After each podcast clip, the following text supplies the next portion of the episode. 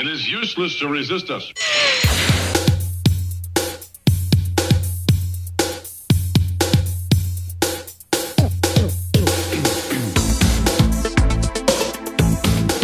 Bienvenidos, bienvenidos, bienvenidos a este episodio número 60, el sexto piso de los Fanaticosos, el primer y único podcast en español 100% dedicado a los Osos de Chicago, a los Chicago Bears. Hoy en la, hoy en la noche, casa llena, nos acompaña Heidi, Juan Antonio, Paul, Antonio y yo, su servidor David. Señores y señoras, buenas, buenas noches, ¿cómo estamos? Buenas noches.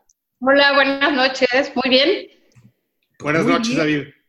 Buenas noches a todos, muchachos. Buenas noches, le tuvimos que dar un poco de tiempo eh, eh, para, para ya salir al aire, porque creo que todo el mundo estaba bien adolorido.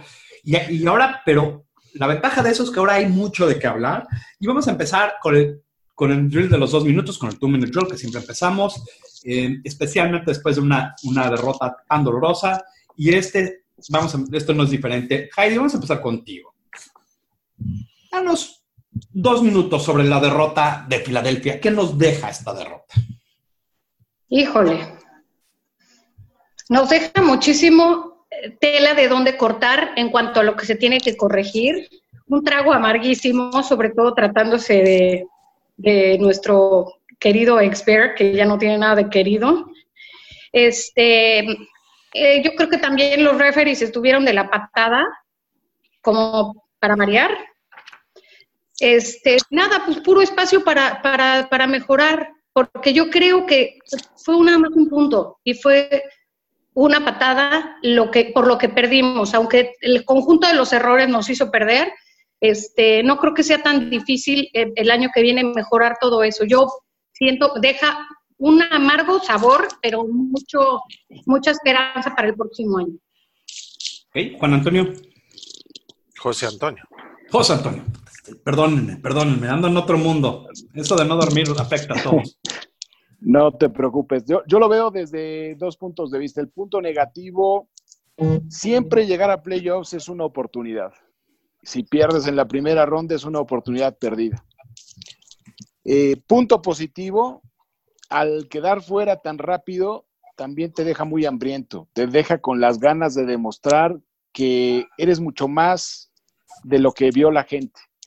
Creo que el, el partido de playoffs contra Filadelfia, independientemente de la patada, es uno de los peores partidos del equipo en la temporada. O sea, el- hubo muchos detalles, eh, la defensiva no jugó, no jugó tan bien, o sea, obviamente aguantó eh, eh, como debía, le dio la oportunidad de ganar al equipo, pero hubo cinco ofensivas de Filadelfia de más de 50 yardas, completamente atípico para nuestra defensiva. Nuestra ofensiva no caminó, Cohen no se vio, que creo que fue una de las claves de la derrota. Creo que tocó el balón cuatro veces. Eso no puede ser. De esto tiene que aprender Nagy. Definitivamente yo creo que eh, como aprendizaje es lo que se debe tomar. Y con esa eh, cosquillita de hacer las cosas mejor para el próximo año. Ok. Este, Paul.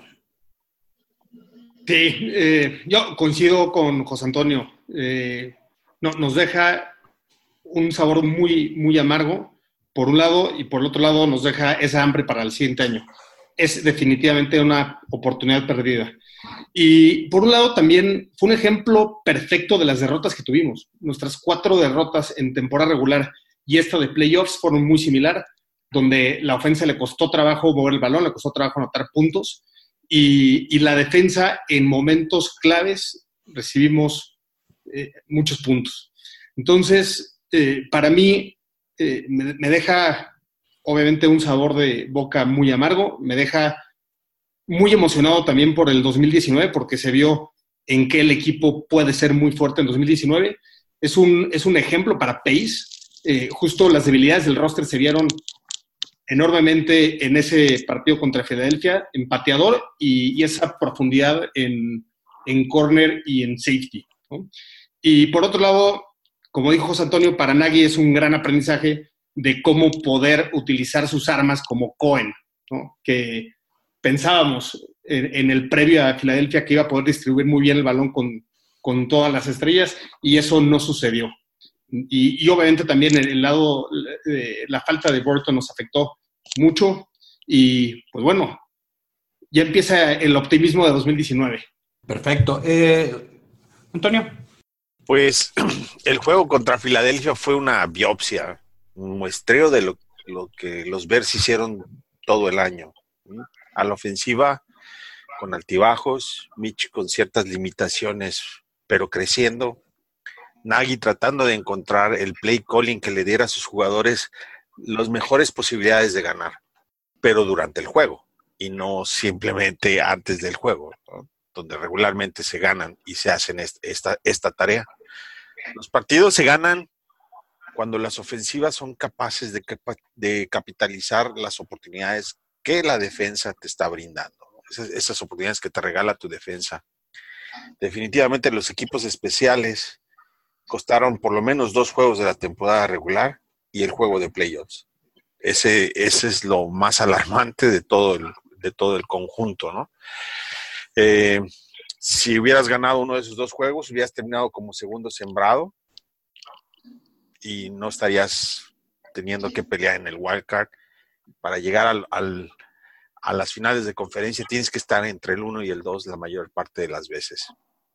Sin contar este juego de playoffs, tam- donde también la, la- la parte de equipos especiales eh, dejó, echó a la basura el esfuerzo del- de las otras dos partes de- del, del equipo, ¿no? Eh, del juego me quedo con, con el drive final de, Mitch Trubisky, donde aguanta en el pocket, y cuando digo aguanta, aguanta el golpazo que le dieron, entregando el balón con, con un- una precisión a, donde se- a, quien se lo tenía que entregar, que fue su wide, wide receiver número uno todo el año, y espero que, este, que esa química crezca más, ¿no? Entonces, hay cosas que aprendi- de aprendizaje, por supuesto, pero el equipo es joven y seguramente va, van, van a ir hacia arriba, ¿no? Sí, yo, yo creo que este, este, este juego, más allá de, de todo, nos, nos abre los ojos y nos dice la verdad. Entonces, la verdad es, en la temporada regular ganas por tus fuerzas, por tu punto fuerte. Y en los playoffs pierdes por tu debilidad. Y es justo lo que pasó. En la temporada regular ganamos por la defensa, eh, ganamos por cierto play calling interesante. Y en los, en los playoffs perdimos por inconsistencia a la ofensiva, inconsistencia a la defensiva, porque al final es lo que nos costó. Pero más que nada, por nuestros equipos especiales. Eh, en general, y no nada más estoy hablando de Parky, también no me encantó nada de- del, del, vamos, digo, Mega Punt. Eh, creo que estamos aprendiendo que, necesita, que el equipo es de tres fases, ¿no? Algo que, que, que, nos tenemos que dar cuenta. Pero bueno, vamos a poder tocar eso y vamos a poder tocar mucho más temas. Y ahorita quiero mudarme justo a uno de los temas que es ¿Qué harías con la situación Cody Parkey? Tomando en cuenta lo que se le debe para el próximo año, regresa, lo reemplazas, ¿qué, qué harían todos? Este, Heidi, vamos a empezar contigo. Yo creo que, bueno, lo que dijo, no sé si fue Pace o fue Nagy hoy en la, en la conferencia de prensa, entendí que dijeron que la lana no era el problema, que ellos iban a mantener a alguien o a correrlo por su desempeño. Y pues, ¿qué más quieres? Cody Parkey. Yo creo que, y con to- precisamente después de la conferencia de prensa de hoy, entiendo que Cody ya está prácticamente fuera. Porque si le van a traer competencia, él lo que, en lo que falla, pues es su desempeño. Entonces yo pienso que ya está fuera. Yo lo hubiera cortado desde hace muchísimo. Como tú dijiste, si, nos, si perdemos por nuestros puntos débiles, y él es uno de los más débiles. Entonces, este, yo lo corto definitivamente y buscar uno en, en agencia libre, que pues creo que por ahí va a haber unos, ¿no? No sé la verdad de Robbie Gould, no sé si sea posible, pero pues también hay uno que otro por ahí que, me, que está interesante, como el de los Patriotas, este Gostowski. Ese está bueno. Yo eso haría. Sí, sí, sí, no, de que es bueno, es bueno. Este, eh, José Antonio. Pues eh, es, es una situación muy complicada por el tema del dinero. Eh, definitivamente candidatos hay. Hay 10 pateadores muy buenos. Está Goskowski, está Vinatieri, está Bailey, está Fairburn, está Lutz, está Butker, está Elliott. O sea, Hay para echar para arriba, pero la bronca va a ser la lana. No tienes dinero para contratarlo. O sea, lo que vas a contratar va a ser el que quede. Y es lo que dijo, voy a llevar competencia, pero esa competencia será lo suficientemente buena para, bueno, tampoco es que tenga que hacer mucho para quitar a Parky, ¿no? pero, pero, pero este, 5 millones de dólares perdidos, híjole, no es fácil, ¿eh? Y no- sobre todo tenemos un, un espacio de un poquito menos de 20 millones ahorita, ¿no? O sea, no, Sí. no, no es sencillo. sube el cap también. O sea, ahorita no, no- o sea, se rumora que va a subir el cap 10 millones. Pero no sé. Eso sí. Y por ahí algunos cortes que a lo mejor nos van a, bueno, sobre todo de uno en particular de Simi, ¿no? Que nos va a ayudar un poquito. Pero bueno, definitivamente creo que mm, cuando llegue el momento, el próximo año en playoffs, si tienes a Parky, pues todos vamos a estar sudando la gota gorda y pues hay una probabilidad muy alta de que falle, ¿no? O sea, es una cuestión mental. Yo creo que hasta para Parky es mejor una nueva oportunidad. Eso normalmente así pasa con otros, con, con gente. Eh, le pasó a Robbie Gold igual. Eh, Paul, Sí, la, la definición de, ins- de, de estar no sano mentalmente es hacer lo mismo y esperar resultados diferentes. Entonces, Einstein ahí decía eso, ¿no? to- todos, todos mataríamos a Pace si vuelve a suceder. Siguiente año, playoffs, pasa lo mismo. Él, él está fuera. O sea, eso, eso ya es un hecho. Y, y en mi opinión está fuera no por, no por fallar ese gol de campo, sino, sino por esa torpeza mental total de asistir a este show eh, de, de mamás en Estados Unidos. No, no, no tenía por qué estar ahí. Mañana- un show mañanero en Estados Unidos Nacional, a donde salió a, a- hacer- Correcto, correcto. Él, él debió de haber puesto la cabeza hacia abajo y al día siguiente empezar a patear mil patadas al día.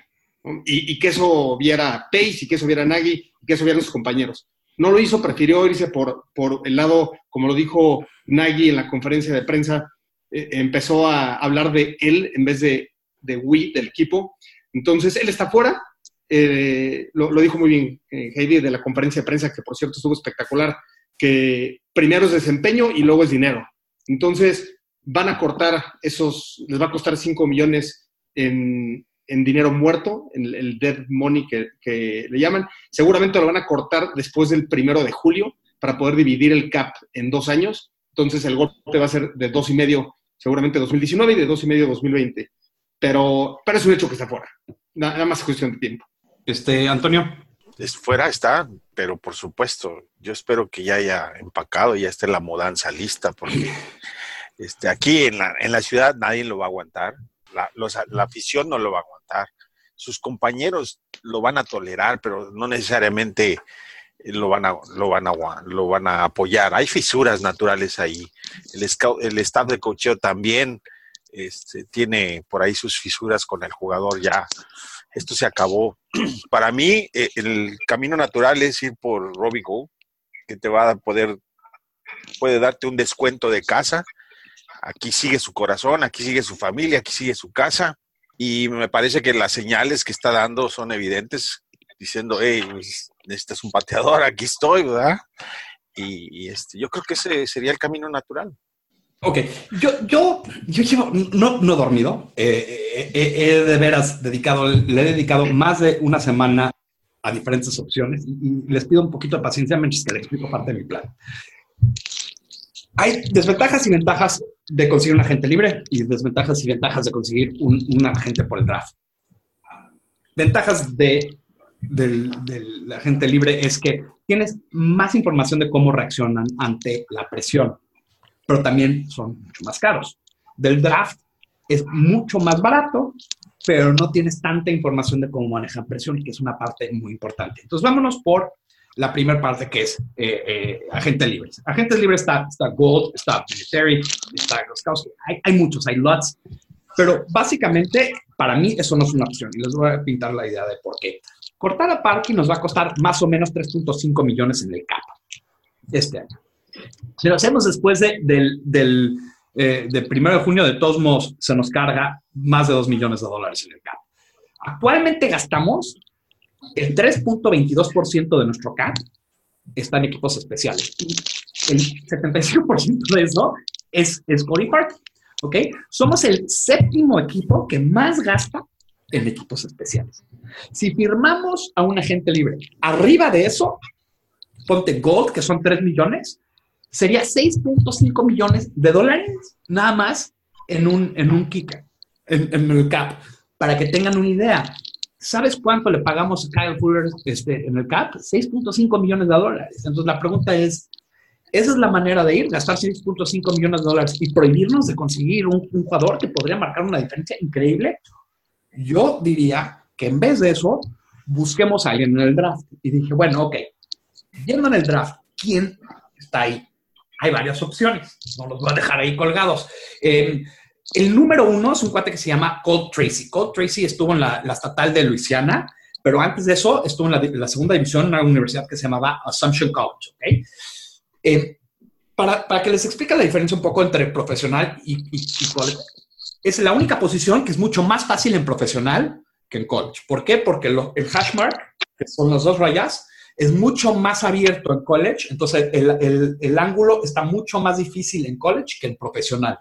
Entonces, un kick más largo en college tiende a ser mucho más difícil que un kick más largo en profesional. Es la única posición en lo que pasa. Él, para que tengan una idea, pateó 25 de 29 y solo una falla de esas fue abajo de 50 yardas y su larga fue de 54. Si no nos vamos por él, porque él probablemente se va a ir en los, este, en, en los primeros, en las primeras cinco rondas. El año pasado, eh, el primer kick, el primer kick que, es, kickers que se fue, se fue en la quinta ronda. Eh, la unidad fue el pick 30 de la primera ronda. Eh, entonces, tendríamos que dar un pick. Y no tenemos muchos, entonces sí, sí se vuelve complicado. Si no nos vamos por él, quedan dos o tres opciones que podrían caer en la séptima o agente libre, y podrían ser opciones para nosotros. Primer pick después de esos, perdón por irme un poco largo, pero quiero nada más este, un cuate que se llama eh, Matt Gay. Matt Gay jugó en la, en la Universidad de, de, Utah. Me gusta mucho porque es un cuate muy alto, patea de muy, muy lejos. Tuvo este, un largo de 56, pero tuvo varias de, de arriba de 54 yardas. Eh, tuvo el 88% de aciertos cuando Parky estuvo en los 70s y además de eso, pateó en Utah, que es un clima muy frío y muy ventoso. Entonces, él sí se nos podría dar y él probablemente no se va a ir antes, eh, antes de la séptima ronda. Después hay otra gente como Rodrigo Blankenship, que jugó muchos partidos de alta presión con la, la, la Universidad de Georgia, que también un largo de, de 53, y, y, hay, y hay otros. Entonces, esa es mi idea. Mi idea es irnos por el draft, conseguir a alguien mucho más barato que podemos controlar por cuatro años y absorber ya de una vez y comernos lo que llaman el, contrato de Parky y, usar un poco de ese dinero que hubiéramos usado en irnos por un eh, agente libre como Gold, que sería lo, ideal, mejor lo usamos para un jugador que marca la diferencia y, nos tomamos una chance drafteando un, un, buen kicker. Esa es mi plan. Bueno, yo más quiero decir que más vale pájaro en manos que cientos seguro, que cientos volando. Yo creo que necesitas ir por un por, por, uno que sepa qué y cómo y cuándo, que ya esté probado. Ah, yo estoy muy convencido que Cole Tracy es un kicker eh, de, de, altísimo mando. ¿Por qué? Porque lo hizo en dos diferentes lugares, en dos lugares de mucha presión. Consiguió, se fue de la División 2 al SEC y llegó al SEC y tuvo una de esas temporadas de ensueño con muchísima presión cuando, o sea, el SEC es básicamente la NFL light. Y yo, yo sí pensaría que valdría la pena draftear a alguien ahí. Y este... además lo consigues por un, un promedio de, de, 600, 700 mil dólares. Y lo puedes controlar por cuatro años. Sí, tienes dos años con, tu, con, con, esta defensa para poder hacer todo lo que se supone que debemos de hacer. Y que otro año sea por culpa de un pateador, no, no se puede.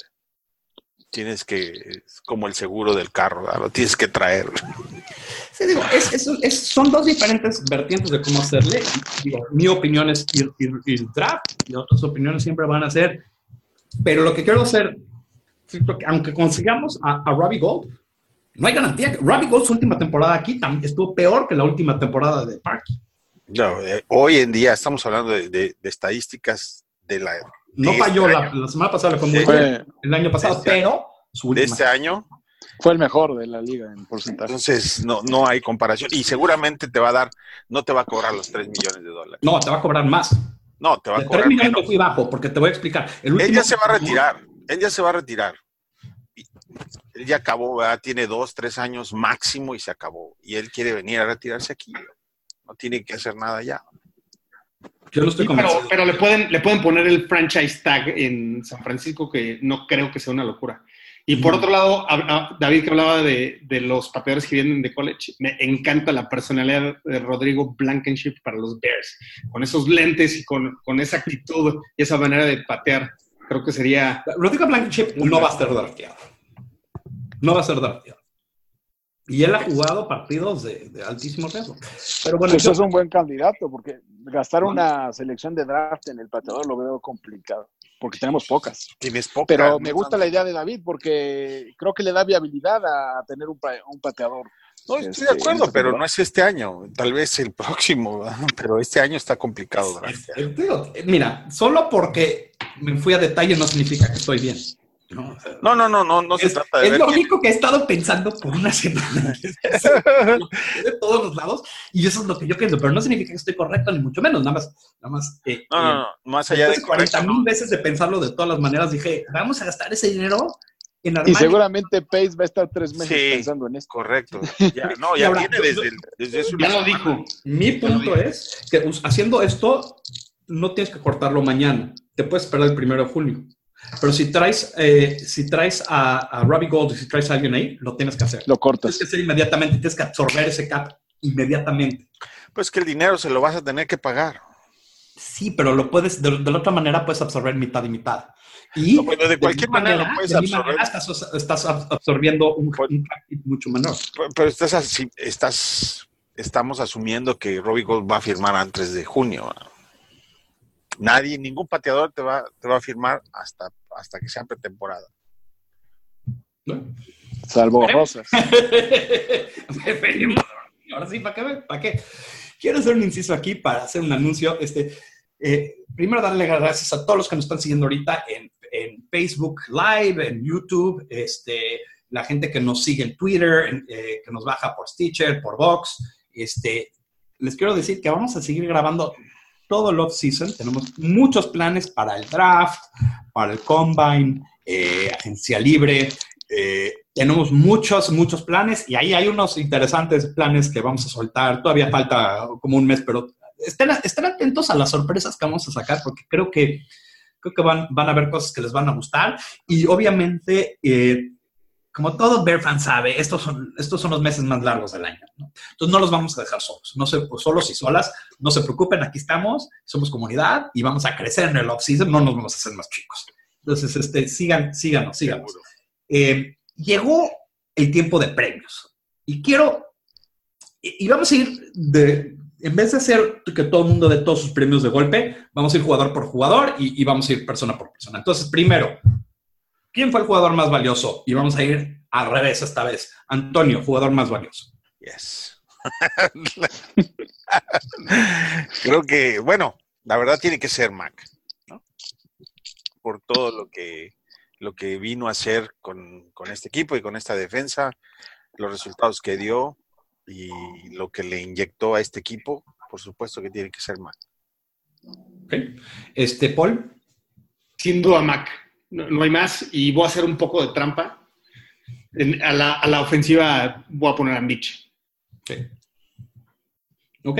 Eh, José Antonio. Mac, definitivamente. No creo que decir cualquier otra cosa sería absurdo.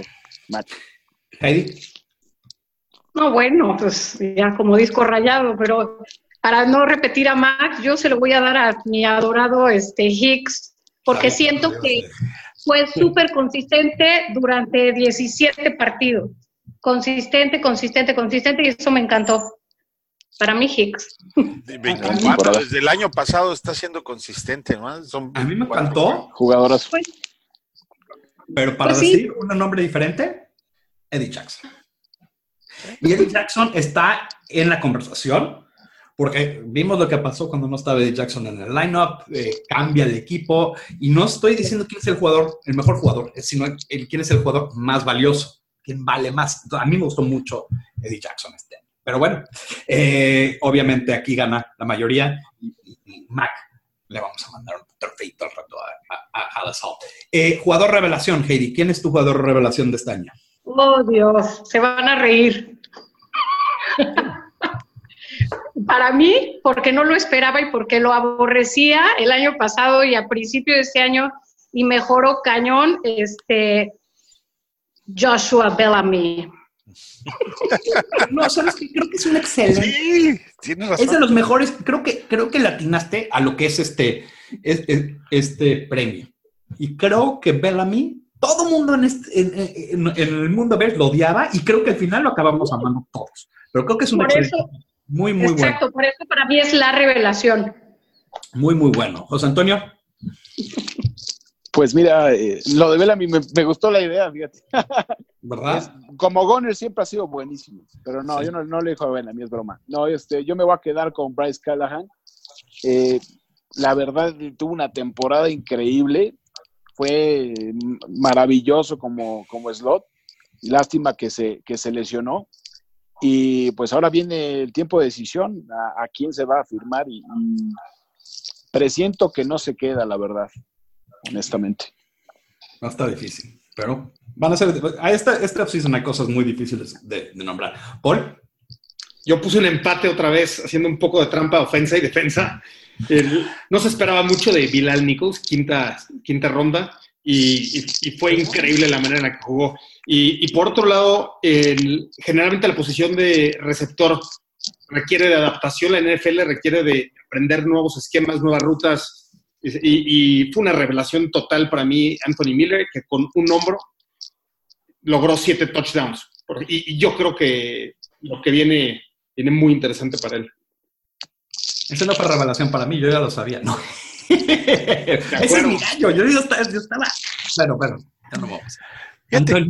Fíjate. Que Miller sí me gusta, pero me parece que creció bastante su segunda ronda. Digo, tampoco hizo nada extraordinario desde mi punto de vista. Es lo que una segunda ronda se espera. Siete touchdowns. Siete touchdowns, eso no es. Una no segunda ronda, ¿verdad? No, pero revelación siete al de, touchdowns el no de normal Orleans. No digo, por favor, revelación el de Nueva Orleans, ¿verdad? O sea, sí, el Wire, sí, por favor. Sí, o sea, seamos honestos, pero bueno, esa no era la pregunta. Este, eh, creo que que ser Callahan también. Vez. Sí. A mí me lo robó Paul. Es este Bilal Nichols para mí. Yo, yo no esperaba nada de Bilal Nichols para este año y yo siento que es un jugador que a la larga va a ser una estrella en la NFL. Va a ser un, un- un estilo Hicks. Excepto que va a ser un poco peor contra la corrida, pero mucho mejor contra la- el pase. Mucho mejor. Ya penetra increíble, 3, 4 yardas en múltiples jugadas. Entonces aquí tenemos un empate, porque está entre Milan Nichols y Callahan. Sí. Entonces, Heidi, tienes que escoger uno. Ahora, de Callahan ya sabíamos, ¿no? No, bueno. Pero- Nichols. ok, Bilal Nichols. listo. ¡Sorpresa! Esa sí es una sorpresa. La verdad es que pensé que cuando lo estaba pensando, dije, oh, no voy a decir, nadie, nadie me- todos me van a decir que soy tonto, pero no, así me gustó mucho. Ok, rookie del año. Antonio. Daniels. Dan, muy bueno. Muy interesante además. Paul. Igual. Rockwan y Daniels. No, no, no, uno, un- uno, no, no, no, no, no. Y ahora, ahora porque estamos dando premios no se puede. Y siete tampoco, uno. Rockwan. Este, José Antonio. Rockwan va a tener una carrera increíble, pero este año creo que Daniels fue el más constante. Me quedo con Daniels. Katie. Me lo voló Pablo. Yo digo que Rockwan también, porque todavía tiene muchísimo más de dónde sacarlo. Entonces, para mí, Rockwan.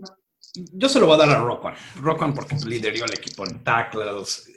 Eh, Teníamos altas expectativas de él y las, y las cumplió, pero no nos fijamos tanto en él porque hubo tantas otras cosas pasando Exacto. en Yo- esa defensiva. Yo creo que lo que le pidieron a Daniels es mucho más complicado de lo que le pidieron a Rockwell. Sí, O sea, pero también no jugó toda la temporada. ¿Cu- cu- cuántas capturas tuvo. Rockwan? Además de dos intercepciones. Tuvo creo que 5 o 6. 5, 6, chino. sí, No, o sea, mira, pero, o yo lo que te puedo decir es que mira lo que estamos hablando, ¿no? O sea, estamos hablando de cómo estuvo el draft. Estamos discutiendo de que el jugador revelación o es o Miller o es Bilal, ¿no? En vez de un jugador que ya lleva mucho tiempo aquí. Pero bueno, ok, vamos a decir. Y después, que, ¿cuál es el mejor pick? ¿Nuestro primero o nuestro segundo draft? Y no estamos ni hablando de que de Wims, que es muy bueno, y pues nunca vimos a, nunca vimos a Kylie Fitz, porque claro, no- ¿cuándo lo vas a ver? Tuvimos un super draft. Muy bueno. Sí, muy bueno. Eh, ok, ahora, Heidi, vamos a empezar contigo. Jugador que esperas el salto más grande de este año al próximo, Trubisky no cuenta.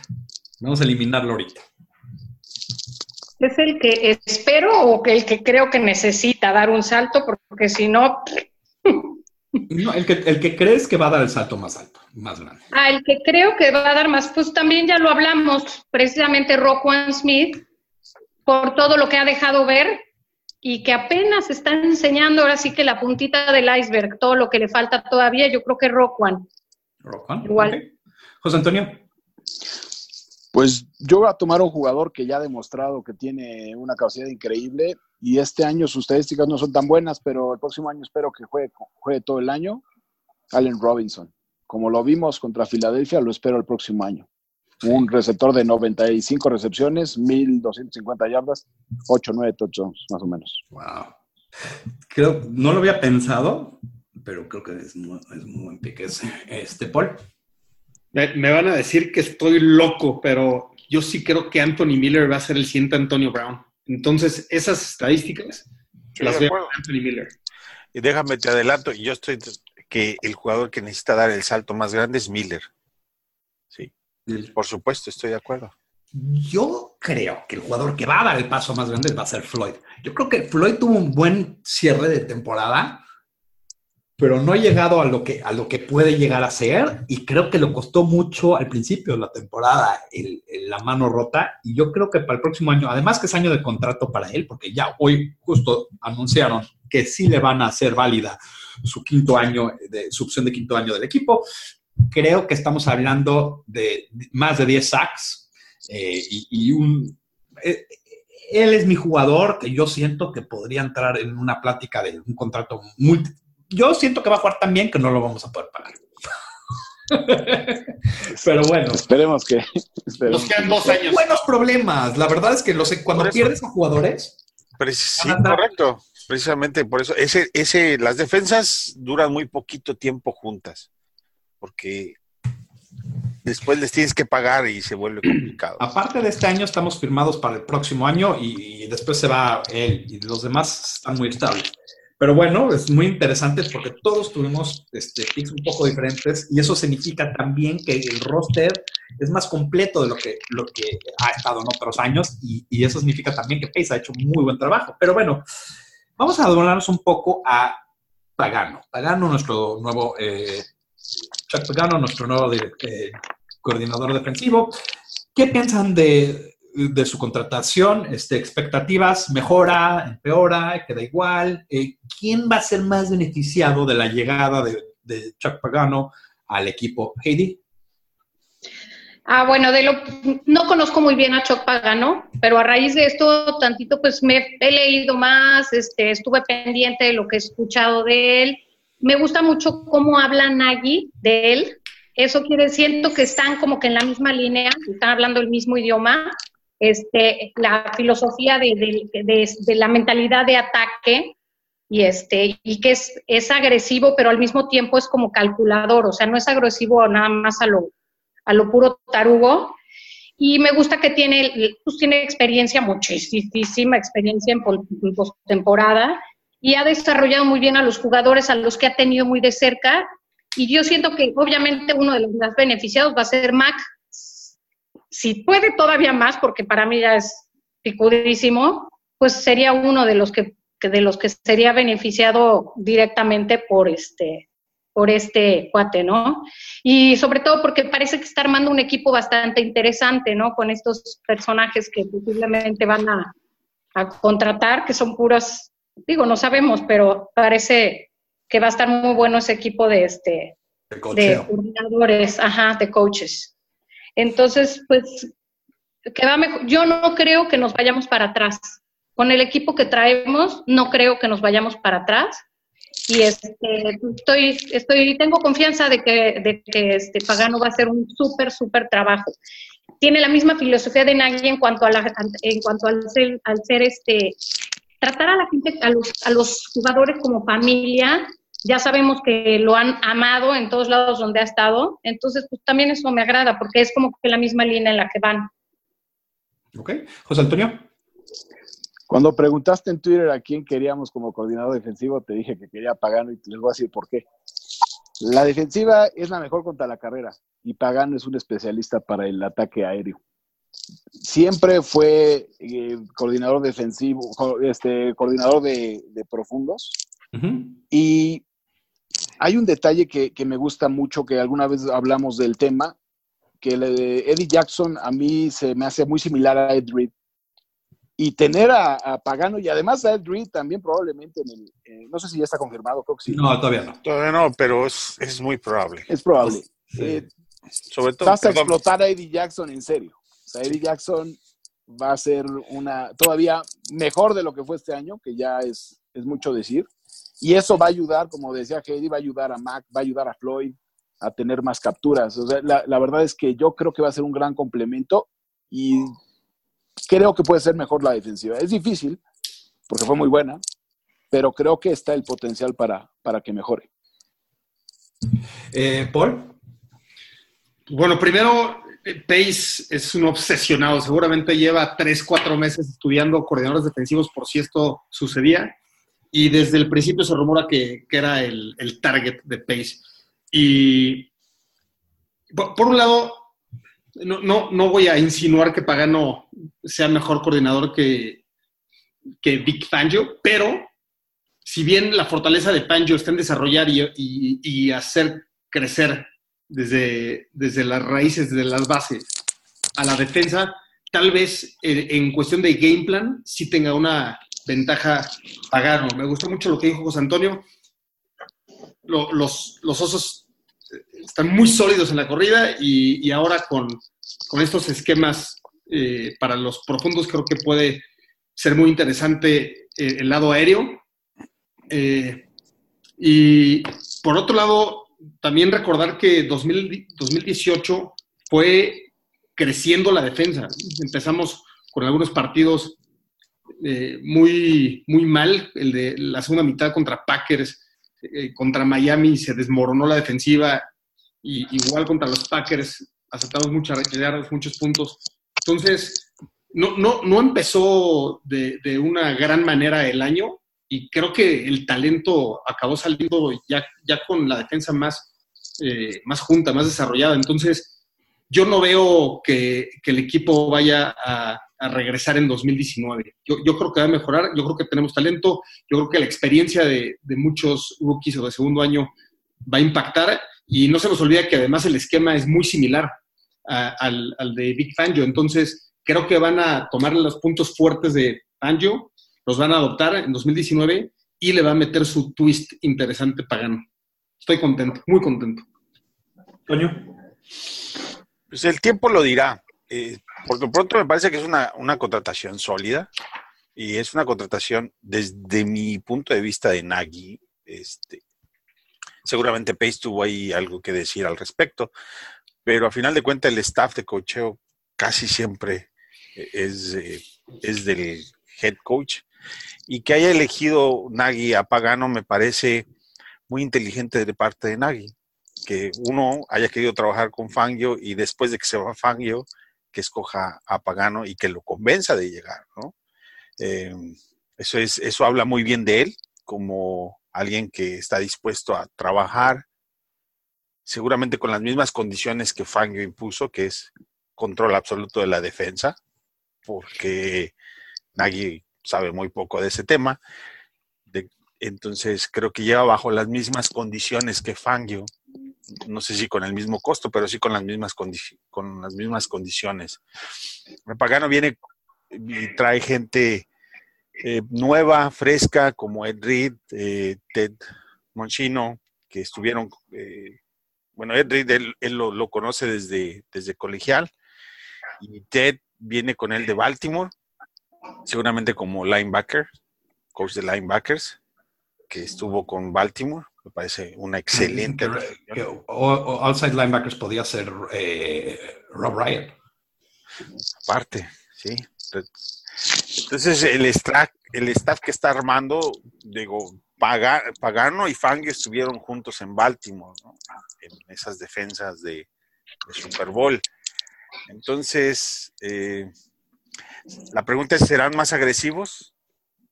Parece el próximo paso natural para esta defensa, convertirse en una defensa mucho más agresiva en lugar de más preventiva. Entonces, creo que, es una buena contratación.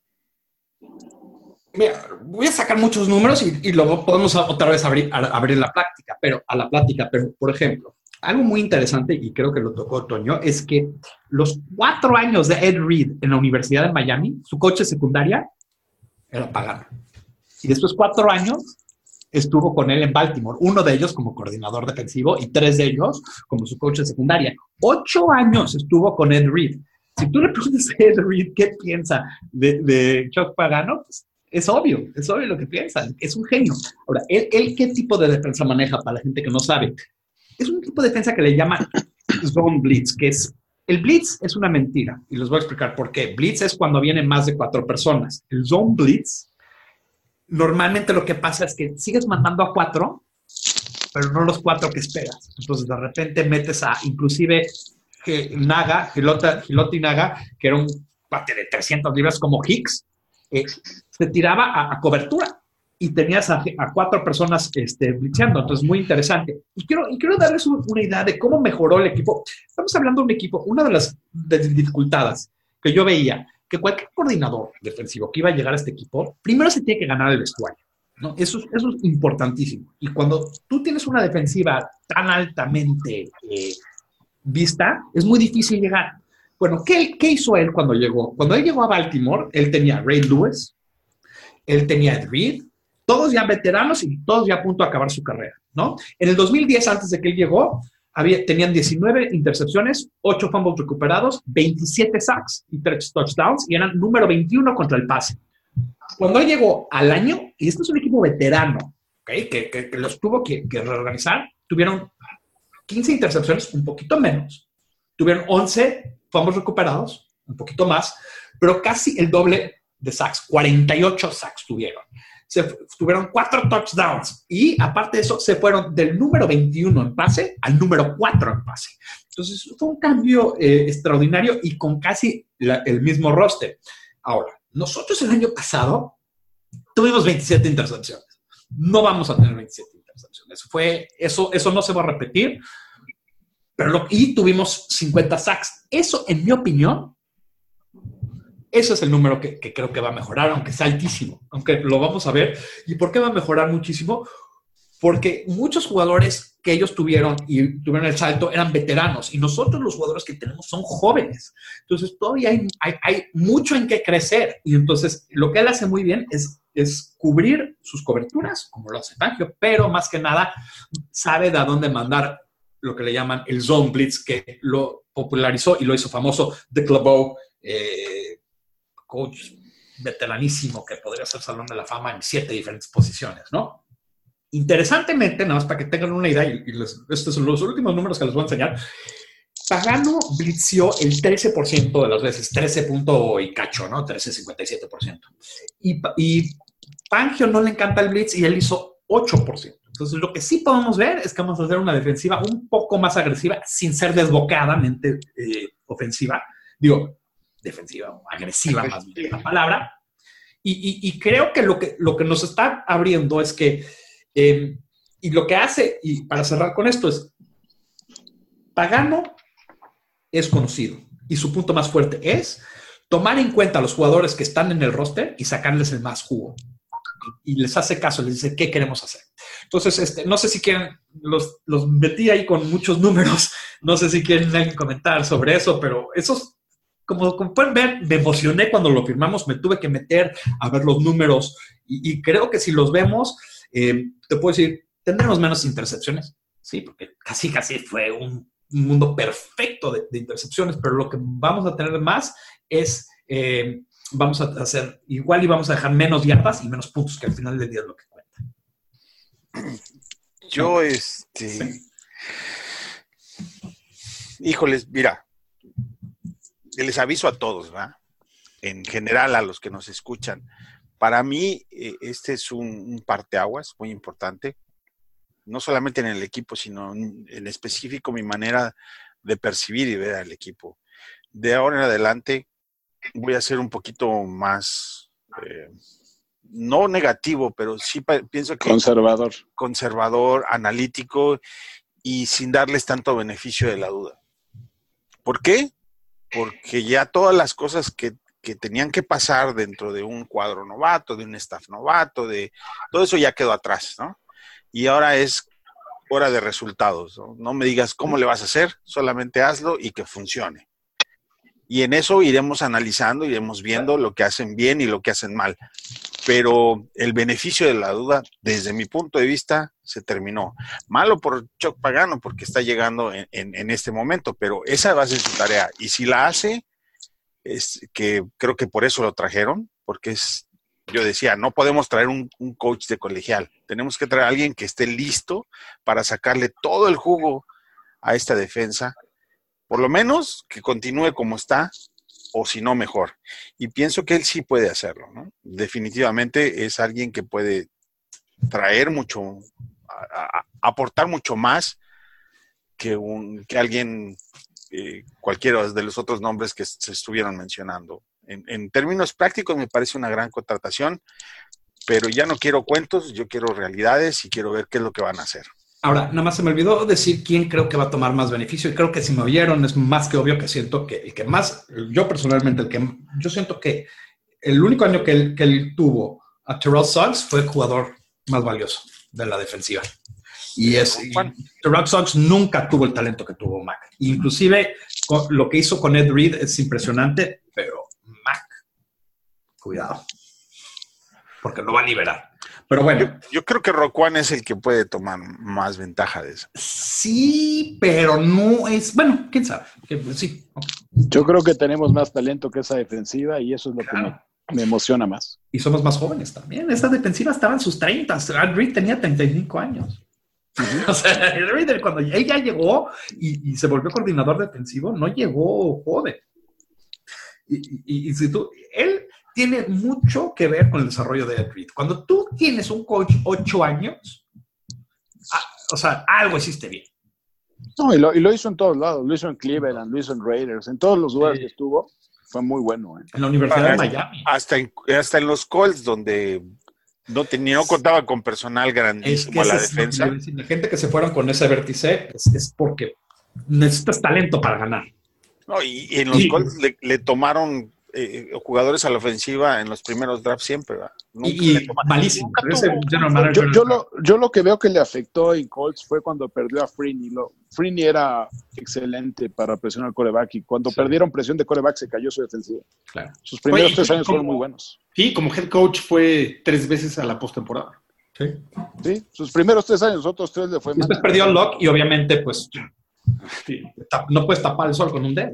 Y sin talento, sin línea ofensiva, sin... Y mira, enfermo, ¿verdad? En la per- No, ese, tenían el peor general manager de, y de- de ese entonces. Bueno, bueno, Sí. vamos a, vamos a seguirle porque creo que todavía hay unos temas que queremos tocar y, y- y se nos está acabando el tiempo. Y esta vez, pues vamos otra vez contigo, Heidi, porque te hemos este, eh, eh, dejado ahí abandonada. Eh, cambios que ves en esta temporada, ¿ok? Sí o no a estos jugadores y vamos un poquito más rápido por esta lista y vamos uno por uno. Eh, te voy a decir, ¿cortas o no cortas a estos jugadores? ¿Ok? Vamos a ir uno por uno. White, ¿lo firmas de regreso? Lo corto. Fuera. José Antonio, Fuera. Paul, Bye. Antonio. Fuera. Yo me cae muy bien, pero bye bye. Eh, Dion Sims, Toño. Fuera. Este, Paul.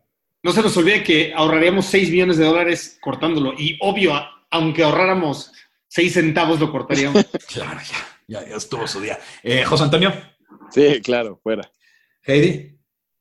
Para afuera. Ok. Primero. Ahora empieza lo difícil, porque nos fuimos por los fáciles primeros. Tan fáciles. Lynch.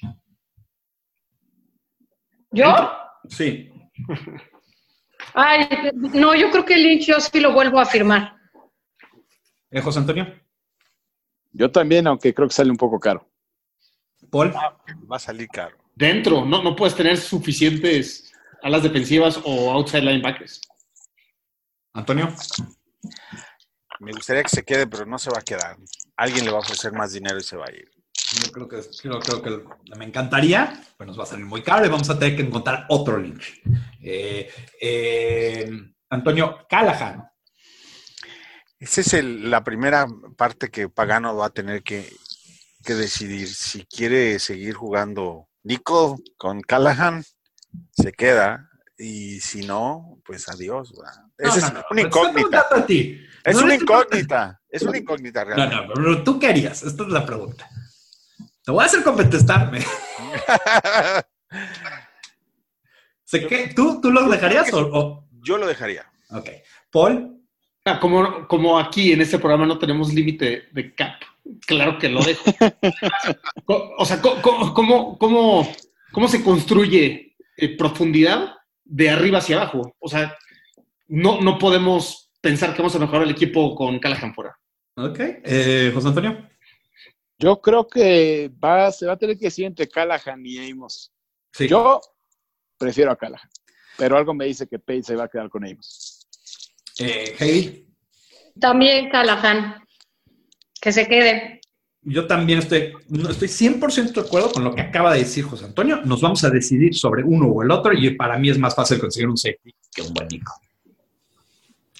Eso da. Y alguien le va a ofrecer mucha lana por esos números estúpidos de, de Pro Football. Pro. Una tontería, además. A alguien le va a ofrecer mucho dinero y nos va a to- tocar un pick compensatorio que se vaya. Bye bye. Ok.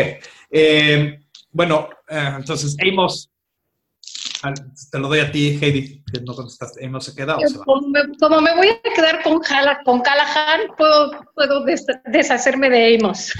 Eh, José Antonio, tú ya me contestaste. Eh, Paul. Pero- ah, bueno, Bueno. sí, sí. No, No, sí, yo- sí. La verdad es que me gustaría, bueno, si quieres termina, porque me gustaría agregar algunos jugadores que yo soy firmaría. Ok, sí, sí, sí. No, y, y esa es la próxima pregunta. Ahorita regreso contigo Ok, por esa. venga. Eh, Paul. Yo, yo sí estoy en total desacuerdo con todos. Yo creo que sí podemos firmar a los dos y les voy a explicar por qué. Amos no tiene 8 o 10 intercepciones o algunos números que lo hagan muy caro. Y si se acuerdan del mercado del año pasado, fue muy duro con los safeties. Ahí acabó Kenny Vaccaro, creo, firmando a punto de empezar la temporada con los Titans, que era, en mi opinión, mejor playmaker que, que Amos. Entonces, yo creo que, que no va a estar caro Amos y yo creo que lo podemos firmar por 5 o 6 millones de dólares al año. Mm. Eh, es buen punto. Eh. Está Matthew y está Thomas, ¿eh? Por cierto. Está Landon Collins, Landon, eh, eh, Collins de, Está. Landon Collins también, pero él sí sí va a salir más caro, Yo, creo todavía. que yo creo que Amos no se queda. No, no justifica el gasto, porque aparte, digo, con todo respeto para Amos, sí es un, un buen safety, pero no es el safety matón que necesita. Pero está siempre donde tiene que estar. Es- excepto en el juego contra Filadelfia. No, Excepto en el juego contra Filadelfia. ese fue Dion Bush. No, no, no, no, no, no. Ay, fue otra jugada. Amos El sí foul personal de Amos fue brutal. fue brutal. Sí, Y tiene, otras fallas. De- él cuando lo drafteamos, él era cornerback en, en la, en la estatal de Pensilvania y, y- y cuando lo drafteamos llegó todos pensando que iba a ser un free safety porque se llegó con, con la talla de cobertura y, nu- y nunca pudo ser en cobertura lo que pudo hacer contra la que Pero bueno. Tiene que ser- Ahora, quiero darle un poquito, porque justo voy a regresar con. Voy a empezar contigo, Antonio, porque eh, te voy a dejar chance de contestar esta primera, porque creo que es eh, trades, este, alguien que firmar, este, ¿qué, qué, qué te late? ¿O quién te late para este equipo? Y sé que. Bueno, yo, yo voy a regresar a varios jugadores que no mencionamos. Eh, a Bellamy, a Patrick Scales, que es fundamental, long snapper. eh, a Brian Whitman, este, profundidad de la línea ofensiva. Sí. A Bobby Massey, porque ya estuve checando con Jorge Jiménez desde el otro día y no encontramos ningún tackle mejor. No. A, a Roy Robertson Harris, por supuesto, y a Ben Browniker. Eso es lo firmado de regreso. Eh, he escuchado mucho la, la opción de Jordan Howard de, de cambio. La verdad, a mí Jordan Howard es un jugador que, que me gusta mucho y que este, me gustaría que se quedara. Eh, sé que puede funcionar como arsenal para tener algunos draft picks, pero pues, espero que no lo hagan, honestamente. Eh, creo que va a ser un año de no muchas contrataciones en agencia libre. Si no firmamos a Emos, sí creo que nos vamos a ir por ojalá fuera por él, Thomas. ¿no? Yo creo que le quedan un par de temporadas muy buenas. Antonio, tú tenías Ok. aquí algo que, que Yo te- quiero hacer un, un cambio aquí rápido en el, en el en el script que tenemos, porque el tema de Hunt y la parte de, de- de la pregunta que tenemos eh, de trade como que se interlapa, ¿no? Se, se- se mezclan, van ahí juntas. Digo, si quieres meter a Hunt, ese es tu cambio. No, no, no, no, no, no, es por eso. eh, viene de Facebook la pregunta. Sí, es, es muy buena. Porque hoy, justo en la conferencia de prensa, perdón, Y hay, y hay muchas personas que he leído, para empezar, Nagy nunca dijo que estaba buscando a Hunt. Él dijo que habló con él en la parte personal. Y obviamente todos los demás influenciados por, por el que dijo con él, estamos pensando en que van a buscarlo. Yo pienso que no lo van a buscar, pero ese es otro asunto. El, el- chiste de, de los trades es que son costosos y no tienes capital de draft para hacer trades tendrías que hacer un trade buscando cambiar a alguien y, el que te puede dar más valor. Por ejemplo, si haces un bundle de Howard y Sims o- y entregas una cuarta y que te den una segunda, pues a lo mejor por ahí alguien encuentras que, que esté dispuesto a pagar eso, ¿no? Pero, pero real- la realidad es que no tienes nada para hacer trade. No tienes mucho. Ah, quiero abrir esto un poquito y solo si, si tienen una- un trade en mente. ¿Tienen alguien un trade en mente? No, Yo, Yo, yo- el único Yo trade haría que- trades por picks. Lo que necesitas Sí. son picks. Y, ese es mi punto. picks. Creo que la- el único ca- cambio que tenemos en mano es Howard. Y yo no siento que embonan este equipo ya. Creo que me encanta como jugador y justo como a mí me encanta va a haber otro equipo que le va a encantar y, y siento que este es el momento para hacer el cambio. Bueno, la verdad es que el tiempo para hacer el cambio hubiera sido la, la temporada pasada. Nos hubiera dolido a todos mucho, pero la gran realidad es que nos dimos cuenta en esta temporada que Howard no encajaba, no encajaba. pero ¿quién hubiera sido el titular? Mixel. Bueno, es que, bueno, depende. Si lo haces a tiempo, puedes conseguir a alguien que encaje. Pero, Pero eh, no yo creo que fue importante. ¿eh? En diciembre fue fundamental, Howard. ¿eh? El chiste Yo- es que yo- consigues a alguien. Yo creo, yo creo que un año completo con Nagy, ya teniendo toda la experiencia de 2018, el plan de Howard 2019 sería muy diferente, yo creo. Yo creo que ya está fuera. Yo y yo lo cambiaría por un cuarto o un quinto pick. Yo Sé creo es que la- el asunto es como cuando la novia te dice, no eres tú, soy yo. Exactamente. Agui, ah, le va a No, decir, no, Howard, no eres Mira, tú, yo. el chiste es que no puedes cambiar a alguien que nadie quiere. O sea, tienes que. Yo sé que mucha gente quiere a Howard y por lo mismo tiene valor. Nadie te va a hacer un cambio por Sims porque nadie quiere lo O sea, es que se hace No, por eso digo, como dices, es que cambia que no me gusta. Sí, lo pero es tienes que que hacer bando, lo tienes que hacer en nadie lo quiere. Pero si es un Ahora, si no, yo te digo, no, sí, Sims, está cortado. no, no, espérame, espérame. Mira, yo, yo, yo veo a Ingram y a Camara y veo- no veo por qué no pueda funcionar Howard y, y Cohen igual. O sea, yo creo que hay, a mí me gustaría verlo así. ¿eh? Yo creo que podemos conseguir algo en la No, cuarta, quinta ronda y ha enseñado eh, Pace que puede conseguir alguien tarde. Pero Lo que Toño, pasa es que Puede no- ser. lo que nosotros no tenemos Ah. es una cámara, ¿verdad? Por eso no. y es lo que- Eso puede Lo- ser. Cohen, Cohen es diferente. Cohen es un. Es un- diferente. pero no, No, es, no es- cámara, ¿ah? no, no, no es es Alvin De Cámara. acuerdo, de acuerdo. Entonces, Pero bueno. sí, Lo de Hunt, la verdad, no, no va a pasar porque Yo le mintió a. Kansas. Eso es eh, brutal. O sea, yo creo que eso es lo que lo. No, y Lo no deja sabemos cuánto, cuántos juegos le va a dar la NFL. Todavía no. Sí, También. además, pero yo les digo, o sea, como, como Hunt, hay muchos en el draft. O sea, ahorita este año, eh, por ejemplo, hay un excelente running back de la estatal de Arizona. Hay muchos que pueden caer. La gran mayoría. Muchos. creo que van al draft. ronda. Yo creo que ronda. a Howard Sí. lo puedes cambiar por un draft y vas, y vas al draft con un running back. Sí, exacto. Pero el que no mencionamos es a Kyle Long.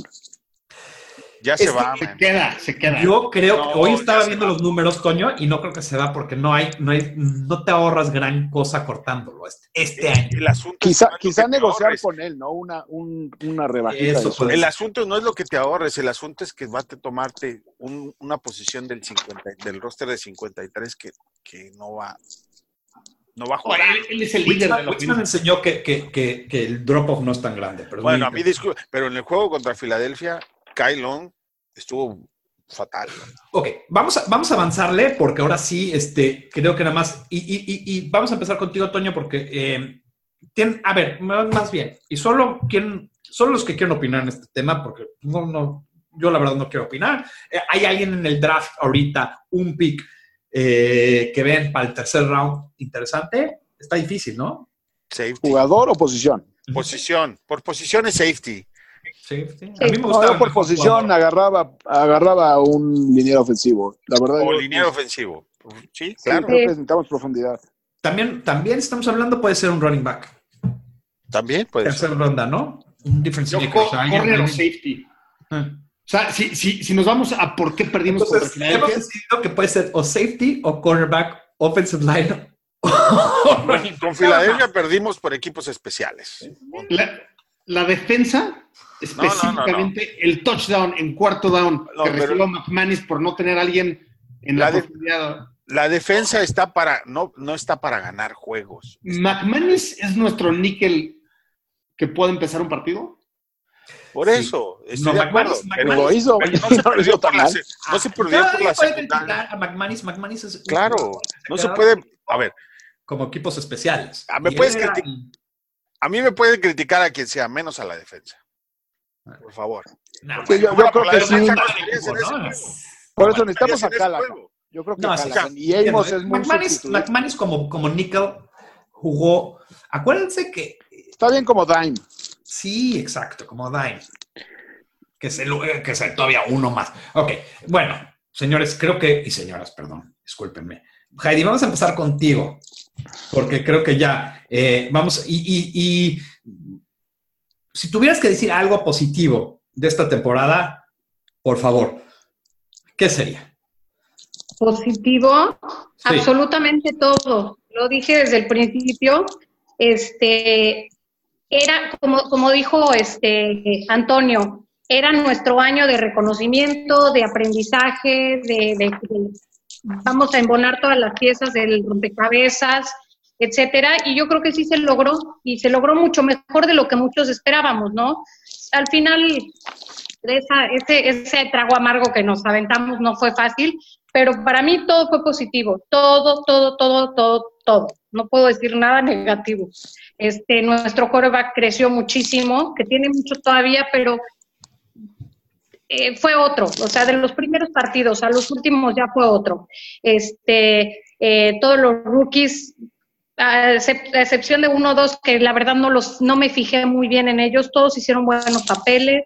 Este, el equipo está súper bien compaginado entre todos y este y tenemos muchísimo para el año que viene darles con todo, ya sin nada de pruebas ni como tú dices, no nada de beneficios de duda, porque también Nagy aprendió muchísimo y este y ya esta fue toda la prueba. Ya el examen viene el año que viene y tienen que sacar 100. Ok, eh, José Antonio. De acuerdo con Heidi, el, al principio de la temporada, eh, cuando platicamos cuántos partidos creíamos que iba a ganar el equipo, yo soy una persona exageradamente optimista, yo decía que 11 partidos ganados y ganaron más de lo que yo pensaba, ¿no? Entonces, no puedo pedir más, yo creo que fue excelente. Todos nos decepcionamos de perder en la primera ronda, pero haber llegado a los playoffs ya fue especial, o sea, después de ocho años de no llegar, fue genial. Pero como bien dijo Toño, el próximo año va en serio. O sea, no llegar al Super Bowl, no ganar el Super Bowl, ya es un fracaso, es el momento.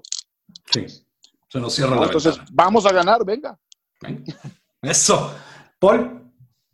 Gran temporada, gran temporada. Fue increíble lo, cómo creció el equipo y, y lo más increíble fue cómo fueron equipo, ¿no? Fue, increíble cómo se perdía un juego y todos los jugadores defendían al culpable de ese juego. Y me voy insatisfecho, definitivo, feliz por cómo se dio la temporada, insatisfecho. El hubiera me, me sigue matando después de una semana, porque yo sí creo firmemente que éramos el mejor equipo.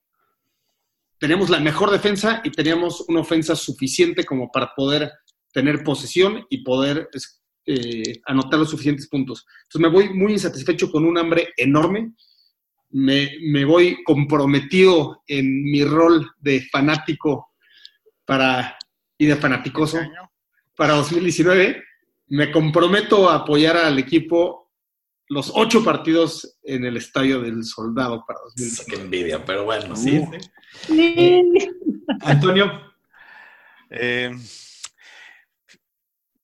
si vemos las ofensivas calibran mucho más rápido en, en ahora que las defensas, ¿no? Como que las ofensivas empiezan los primeros tres, cuatro juegos y anotan demasiado y las, defensas tardan más tiempo en, en, en entrar a ese ritmo de, bueno, no el ritmo de juego, sino de, sino de embonar en completo eh, en, en su esquema. Las ofensivas trabajan en el off-season, los quarterbacks se juntan con los con los receptores y se ponen a trabajar en rutas y, en pases. Seguramente la próxima pretemporada vamos a ver a un mejor Mitch con mucho más, eh, eh, con, con, mejor química con sus receptores, ¿no? Y mejor coordinación. Eh, va a diseñar un plan de juego donde no tenga que, que disfrazarlas eh, con motion todo lo que Mitch no tenía este año, porque el próximo escalón natural de Mitch es que, es que pueda, eh, la evolución de Mitch es que pueda leer las defensas en la línea de golpeo antes del snap. Entonces estaremos hablando de una ofensiva que va a ganar juegos por sí solos. Y eso es lo que yo creo que va a suceder el próximo año sin contar la parte de la defensa, sino el crecimiento que, la, que nuestra ofensiva va a tener, me parece que va a ser bastante, bastante grande, contando en que no solamente la pretemporada, sino todo este tiempo muerto, eh, entre comillas, el coreback y sus receptores sí trabajan y van a, seguramente van a trabajar juntos. Yo si tuviera que decir algo positivo, es regresamos a la, a la respectibilidad. Somos un equipo de miedo otra vez cuando éramos el piso y éramos el tapete de la división. Eh, le ganamos a Green Bay después de un trago amargo al primer juego, le ganamos dos veces a Detroit, le ganamos dos veces a Minnesota. Eh, y eso para mí fue algo positivo y algo que ya llevábamos muchos años eh, descuidando. Y del próximo año va a ser mucho más difícil nuestro, nuestro eh, calendario. Nuestro calendario natural. Pero les voy a recordar una cosa. Quieren llegar a los playoffs, se tienen que ganar los juegos divisionales. Y hasta hoy en día yo nos veo como el equipo más completo de la división. Punto y aparte. Estoy de acuerdo. Ahora ya no somos el piso, ahora somos el techo. ¿Sí? Pero. Y con crecimiento todavía. Todavía vas a ser lo más alto el techo. Ya, sí. el, el techo ahora es el Super Bowl, no ganar la división. No, y los otros van para abajo. Esa sí. es la realidad. Sí. Ahora, eh, nada más rápido, quiero nada más cerrar. ¿Alguien tiene picks para eh, los dos juegos de conferencia y el Super Bowl? Vamos a empezar contigo, Heidi. ¿Quién va a ganar los dos y quién se enfrenta al Super Bowl y quién gana? Ah, yo creo que va a ganar este Nuevo Orleans y Kansas City. Y el Super Bowl, este, hoy lo tengo muy complicado, este, voy Kansas City. Ok, José Antonio. Las defensivas ganan, pero la, la, única defensiva dentro de las primeras 10 es la de Inglaterra, es la 7. Eso me dice que Nueva Inglaterra va a llegar al Super Bowl, va a jugar contra Santos, pero Breeze le va a ganar a, a Brady, que se lo merece. Ya le urge un Super Bowl a Breeze, ojalá que sí sea. Nueva Orleans le gana el Super Bowl a, a Nueva Inglaterra. Paul. Voy a dar un análisis muy oso. Entonces, hay grandes conexiones con Kansas City por el lado de, eh, obviamente, de Nagy con Andy Reid. Me daría mucho gusto, además, que ganara el Super Bowl eh, Andy Reid por fin. Entonces, me voy con Kansas City y me voy con Nueva Orleans, que también tiene buenas raíces ahí, Pace. Entonces, el Super Bowl lo gana Kansas City a Nueva Orleans. Toño. Yo estoy totalmente de acuerdo con mi tocayo eh, Nueva Orleans, digo, va, me parece que va a ganar el Super Bowl y la conferencia la ganaría Nueva Inglaterra y Nueva Orleans. Pues yo me voy a ir, este, yo nada más para cambiar y para hacer el frijolito ahí, me voy a Los Ángeles, eh, Kansas City, pero me voy con Kansas City. Yo quiero que eh, este Reed por fin gane. Eh, no sé si va a pasar, pero voy con mi corazón y quiero que gane. Entonces lo vamos a hacer. Bueno, y con eso le damos mate a este excelente episodio. Les recuerdo que ese es el primero de muchos en el off-season, estén ahí pendiente. Vamos a darnos eh, los, los handles de Twitter de todos. Kenny, ¿cuál es tu handle de Twitter? Ah, perdón. Yo solamente quiero este, leer rapidito a la, Claro. a la gente que está aquí en, en Facebook, que nos hace el- la compañía. Este Héctor Ronquillo dice, el podcast más triste de la temporada, ni modos, saludos a todos. Sí. Omar Rodríguez, hola y saludos a todos. Saludos. Díaz Saludos. o compuesto, así dice, hola a todos, a ver si pueden comentar de lo que platicó Nagui con Hunt, ya lo platicamos.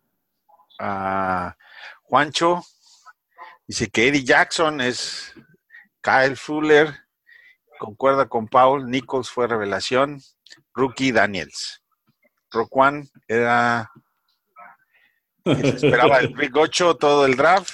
Le Es que el novato incluso, Nichols, su novato, Shaheen va a ser el salto más grande. Eh, Eso es interesante. Eh, Yo ser. estuve a escoger a, a Shaheen. Dice Hugo Ace, buenas noches y gracias por todos los episodios de esta temporada. Son geniales, saludos a todos y éxito. Bear down.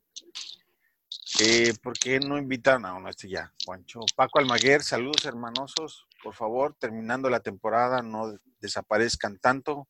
Por favor, un podcast por lo menos cada 15 días. Sabemos que casi todo el año hay noticias de los Bears. Y muchas gracias por cada uno de los programas. En verdad, no saben lo que significa su compañía, el análisis y la pasión que todos compartimos a la distancia. Saludos. Alejandra Martínez, saludos, me encanta mucho escucharlos. Filiberto López, que a ver si ya grabas con nosotros. Lo mejor de la pretemporada fue que los Bears dejaron de invernar y viene la temporada de casa. Comeremos un Vince Lombardi en febrero del 2020. Venga. Bueno, y con eso, ahora vamos con todos. Handles de Twitter. Heidi, ¿cuál es tu handle de Twitter? El mío es arroba heidiaca. Arroba Heidi Aka. Así. Mundialmente famoso ese. Ahora sí, probablemente el más famoso de todos los que ¿No conocen. me oyen? Sí. Este, Soy sí. arroba heidiaca. arroba Heidi Aka. José Antonio. No, sí te escuchamos. Sí, te Sí, te escuchamos. escuchamos. Fue al... No, nosotros Estamos te aquí. escuchamos, Heidi, no te preocupes. Te escuchamos. Arroba J10 con letra F. Arroba J10 con. Ok. Eh, Paul, Arroba Osos Chicago. ¿cómo le hiciste para conseguir ese? Todo bien. Buenísimo, muy bien. Y si Muy, quieren muy ir bueno. a, si quieren ir a mi Twitter, ahí- ahí que hablaron de, de Bellamy, de Bizzo, ahí tengo una foto con él en el campo. Padrísimo. Buenísimo. Eh, Antonio. Arroba IM Contreras. Y el mío es arroba Bears Mexi, pero me pueden encontrar como Bears en español. Y los vamos a dejar, como siempre los dejamos, pero no por mucho tiempo, porque vamos a estar aquí todos los season con ustedes. Y nada más les pedimos que Bear Down, Chicago Bears. Bear down. Boom. Sometimes you just feel tired, feel weak. And when you feel weak, you feel like you wanna just give up. But you gotta search within you. Try to find that inner strength and just pull that shit out of you. And get that motivation to not give up and not be So I collapse, I'm spilling these raps long as you feel them to the day that I drop. You'll never say that I'm not killing them. Cause when I am not, then I'ma stop pinning them. And I am not hip hop, and I'm just not Eminem. Subliminal thoughts when I'ma stop sending them. Women are caught in webs, spin 'em in hawk venom. Adrenaline shots, the penicillin could not get the illin to stop. Amoxicillin's just not real enough. The criminal cop killing hip hop, filling a minimal swap to cop millions of pop listeners.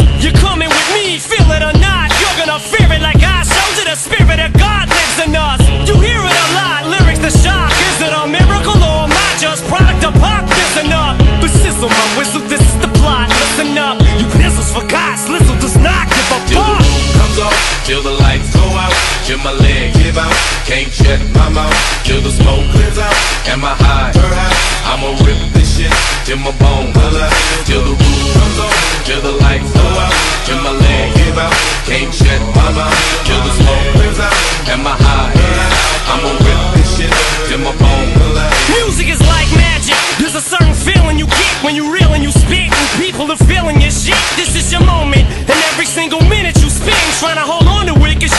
never get it again. So while you're in it, try to get as much shit as you can. And when your run is over, just admit when it's at its end. Cause I'm at the end of my wits with half the shit that gets in. I got a list, here's the order of my list that it's in. It goes Reggie, Jay-Z, Tupac, and Biggie. Andre from Outkast, Jada, Corrupt, Nas, and Thimmy But in this industry, I'm the cause of a lot of envy. So when I'm not put on this list, the shit does not offend me That's why you see me walk around like nothing's bothering me. Even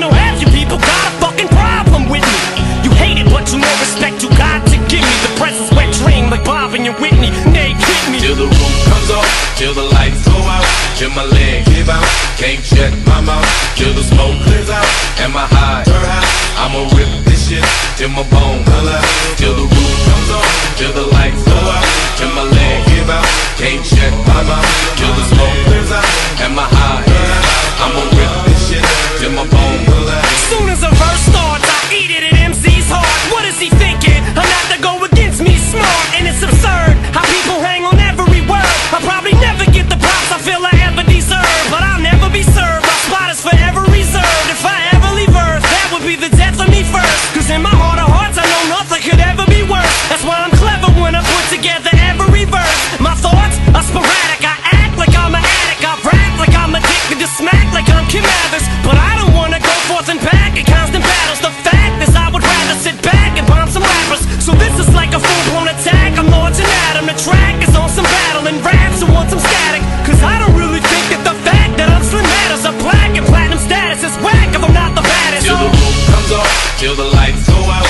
my leg give out, can't shut my mouth till the smoke clears out. and my high? I'ma rip this shit till my bone till the roof comes on, till the lights go out, till my leg give out, can't shut my mouth till the smoke clears out. and my high? I'ma rip